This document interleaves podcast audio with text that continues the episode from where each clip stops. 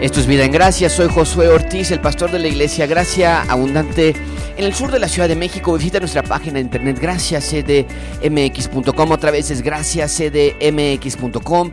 Ahorita que estamos en tiempo de cuarentena, es ahí donde estamos transmitiendo todos nuestros servicios en línea, en vivo, cuando estamos en vivo y algunos otros que ya están pregrabados, artículos para niños y demás. Estamos viendo esa parte y lo tenemos en nuestro sitio de internet, también nuestra, en nuestra aplicación Está para ti, gracias CDMX, lo puedes encontrar en cualquier mercado de dispositivos móviles. Y ahí vas a encontrar el calendario del, mes, eh, audios, clases, todas las series que tenemos están allí. Va a ser de mucha ayuda para ti, un buen recurso que estamos poniendo a tu disposición. La semana pasada tuvimos un tema matrimonial, hoy vamos a continuarlo. Realmente eran 10 aspectos que yo iba a mencionar, pero lo dividí para dos diferentes uh, podcasts. El tema de esta semana es 5 pasos para un matrimonio fallido. La semana pasada vimos 5 maneras de cultivar un matrimonio eh, bíblico y hoy vamos a ver la reversa. ¿No? ¿Qué, tenemos que hacer para que entonces falle el matrimonio? Y que realmente, bueno, pues hagan lo contrario, ¿no? Pero, para cambiar un poquito la dinámica, eh, cinco pasos que te van a invariablemente llevar a un matrimonio fallido.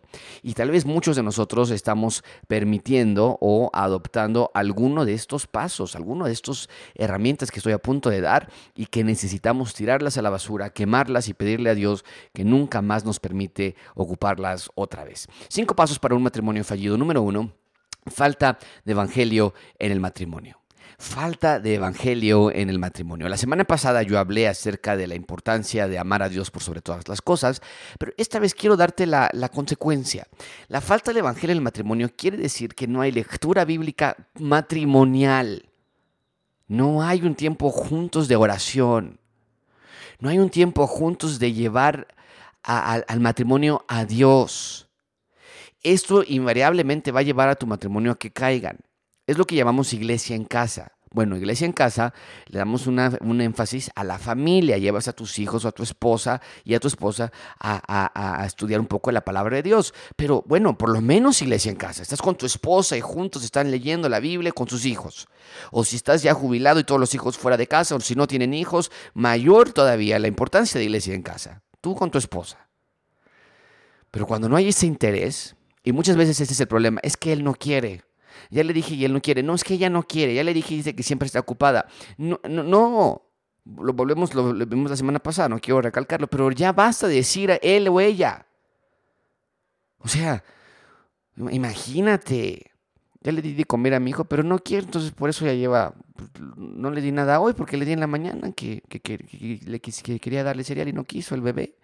Entonces, oye, ¿por qué no le devolviste a intentar? Pues no quiere y no le gusta el cereal, ya no le voy a dar. Pues intenta otra cosa, un jugo, una papilla, no lo puedes dejar sin comer. Y en el matrimonio es igual. Sí, es difícil, yo lo sé. Es difícil estar jalando a una persona y decirle, oye, vamos a estudiar la Biblia, mira, nada más cinco minutos, mira, nada más diez minutos, y no quiere, ya le dije, y cada semana es igual. Pero no importa, este es nuestro llamado. Esto es, esto es, esto es una carrera, amigos.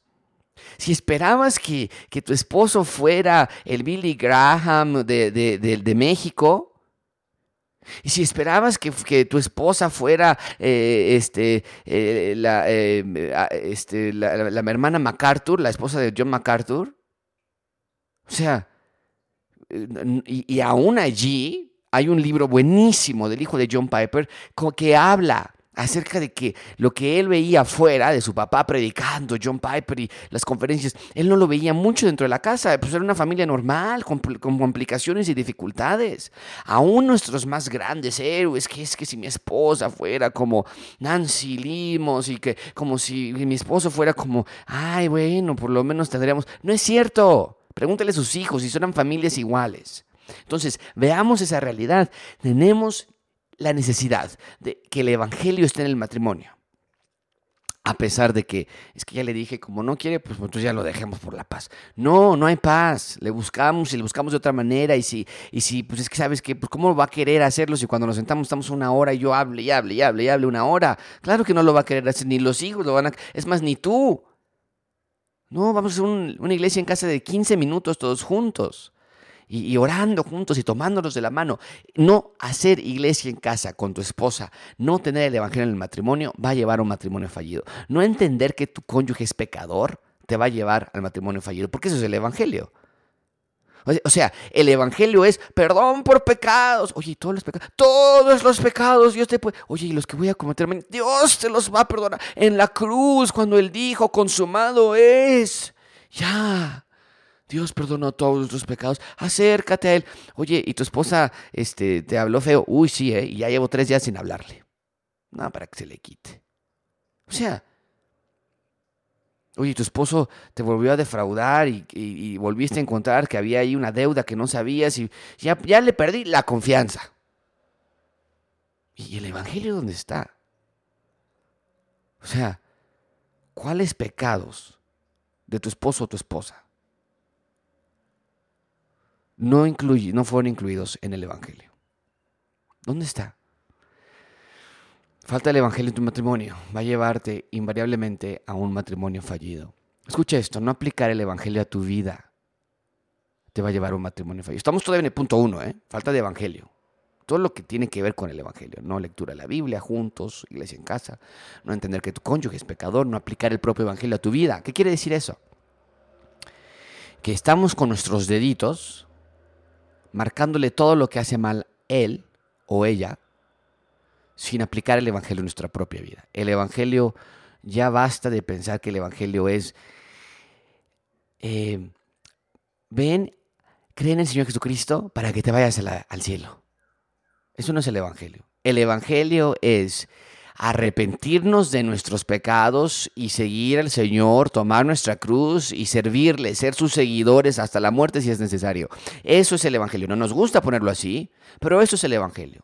Entonces, una persona que se está aplicando el Evangelio diariamente, es decir, diariamente está yendo a Dios y diciendo, Señor, yo hice esto, límpiame de esta manera, ayúdame aquí, soy tu siervo, yo llevo mi cruz, yo sigo adelante, yo te sirvo a ti, va a tener un matrimonio fallido, porque porque no entiende la gravedad del pecado que está él mismo o ella mismo cargando en su vida, y cuando llega otra persona y no te habla como tú querías que te hablara, o que porque vienes muy estresado del trabajo y del tráfico, estás ahorita muy muy, muy sensible, no estás aplicando el Evangelio a tu vida, no estás llevando a Dios en confesión de pecados, no estás pidiendo fuerza, dice el Señor Jesucristo, si, pídeme todas las cosas en mi nombre y yo te lo voy a dar. Y, y no estamos yendo a Él de esa manera, pidiéndole por paz, Señor, te ruego por sobre todas las cosas paz y te ruego por sobre todas las cosas fe y te ruego por amor y por crecimiento y por entender la palabra y que me des hambre. No estás aplicando esa parte del Evangelio tu vida, claro que vas a llegar a tu casa y vas a decir, ya no lo aguanto, ya no lo aguanto, ya no lo puedo ni ver. Entonces, falta del Evangelio en tu matrimonio va a llevarte a un matrimonio fallido. Número dos, tener amargura, tener amargura, guardar todas las cosas que te ha hecho, falta de perdón. Eso te va a llevar a un matrimonio fallido. No te puedo explicar lo desastroso que es a la amargura en un matrimonio. Te estás bañando y estás acordándote todo lo que te hizo ayer. Te estás bañando y estás pensando en cómo te la vas a vengar hoy. Estás pensando en todo lo que seguramente te va a hacer hoy otra vez. Pues claro, llega tu esposa o llega tu esposo y, hola, mi amor, que, que mi amor, ni que nada, mira, ya no te aguanto, ¿no? Es esa amargura que la vas jalando. Y te voy a decir una cosa, no hay nada peor que un esposo envenenado de amargura. No hay nada peor que una esposa envenenada de amargura. Te hace infeliz, te hace odiar. Y dice el Señor Jesucristo, los asesinatos nacen del corazón. Los adulterios nacen del corazón. Todo ese tiempo que te estás victimizando, es que ya llevo cinco años, ya llevo diez años, veinte años. Y nunca me habla bonito. Te va a llevar a que tú seas un factor crucial para que el matrimonio falle. Esto no significa barrer por debajo de la alfombra todo lo malo. Ah, ayer me llegó borracho y me pegó. No, pero yo ya lo perdoné en Cristo. No, no estamos hablando de eso. Pero la mayoría de los problemas matrimoniales tienen que ver con amargura. es que llevo tres años y ya no, ya no hemos vuelto a caer en algún pecado, eh, algún problema matrimonial, pero no lo puedo perdonar. No lo puedo olvidar. ¿Y por qué no lo puedes olvidar? Porque habla de tu orgullo. Ese día, enfrente de toda la familia, me gritó y, ay, mira, y no. El Señor Jesucristo hizo cosas peores, sufrió cosas peores por nosotros. Número tres, tres eh, cinco pasos para un matrimonio fallido. Uno es falta de evangelio. Número dos es exceso de amargura. Número, o tener amargura, no, hay tal cosa como exceso, todo, cualquier amargura es mala. Tener amargura, número dos. Número tres, permitir coqueteos. Permitir coqueteos. Esto es terrible, terrible. mis amigas, no son mis amigos. Mi amigo del kinder, va a haber, va a haber una reunión de, de la generación del 86 del kinder. Nos vamos a juntar todos en una fiesta ahí en Acapulco.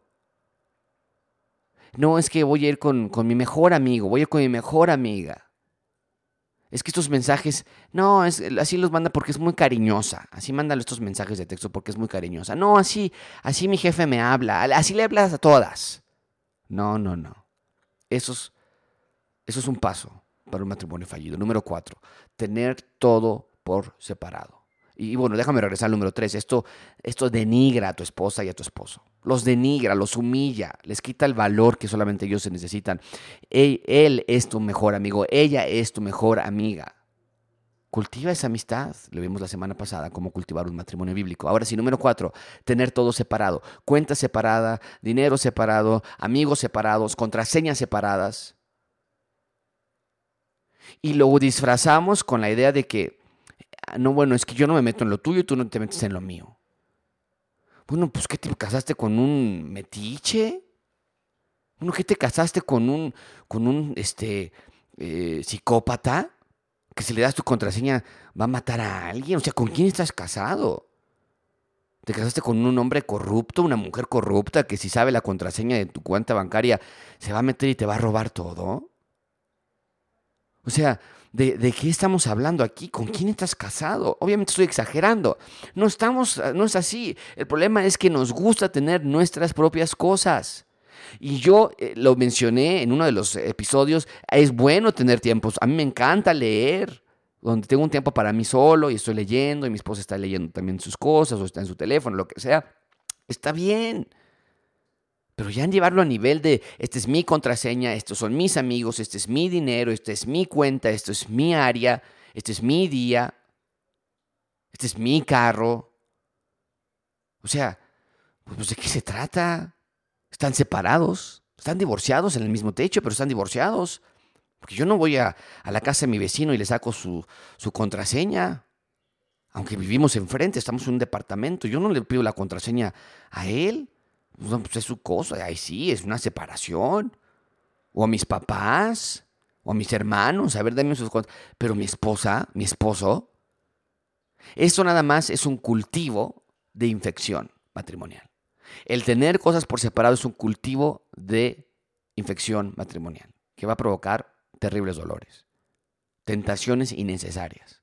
Porque si tú tienes tu propia cuenta de Instagram, si tú tienes bloqueado tu teléfono para que nadie entre, y tu esposa no lo puede ver, pues ¿qué se te ocurre que Satanás te va a tentar? Con leer muchos versículos del día de YouVersion que te llega de la aplicación, ¿esa crees que va a ser la tentación que te va a dar Satanás? No ignoramos sus maquinaciones, hermanos. No seamos, no seamos pasivos contra este adversario que como león rugiente nos quiere devorar. ¿Por qué le vamos a dar espacio? Entonces, no hagan eso.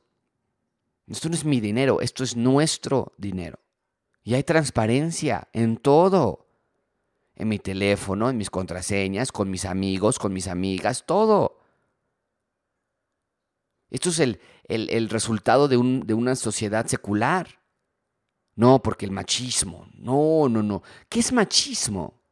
El machismo es tratar a la mujer de una manera denigrante, lastimarla, humillarla, usarla objetivizarla, maltratarla. Pero voy a compartir mi cuenta de, contraseña con mi esposo. ¿Eso no es machismo? Voy a compartir mi, mi, contraseña, mi cuenta de dinero con mi esposa. Eso, no, es, eso no es ser mandilón. Eso es, eso es la sociedad secular en la que vivimos. Y tenemos que regresar al diseño original de la creación. Número 5. La quinta manera para un matrimonio fallido es desatención. Qué triste es esto. No hay intimidad en los matrimonios, no hay amistad, no hay tiempo para pasar juntos. Cada quien en lo suyo. Eh, lo único que nos une son las tareas comunes pues sí, en la mañana nos levantamos, se mete a bañar él, se mete a bañar ella, este, pues yo desayuno algo y pues ya que estoy ahí, le, saco también algo para que desayune ella ahí, ya me voy a trabajar, este, le mando un mensaje en el de texto para ver si pagó la luz, ya regresamos en la noche y comemos ahí viendo la televisión y ya nos dormimos. Oye, pues este, o sea, van a ahorrar más dinero en, regresarse a las casas de sus papás y no pagar la hipoteca y la, renta. ¿Para qué estamos echando dinero a la basura? Eso no es un matrimonio. Debe haber una atención, debe haber una intimidad, debe haber una amistad, debe haber un tiempo de pasar juntos, de cultivar una relación matrimonial. Entonces, estos son cinco pasos. Ve, evalúa en qué áreas estás fallando, en qué áreas Satanás los está tentando y que Dios tenga misericordia de nosotros para mostrar para tener matrimonios que muestren al mundo el, diseño original que Dios creó. No perfectos, pero sí reflejando el poder transformador del Evangelio en nuestras vidas. Gracias, esto es todo por hoy. Nos vemos la próxima semana en nuestro siguiente episodio de Vida en Gracia.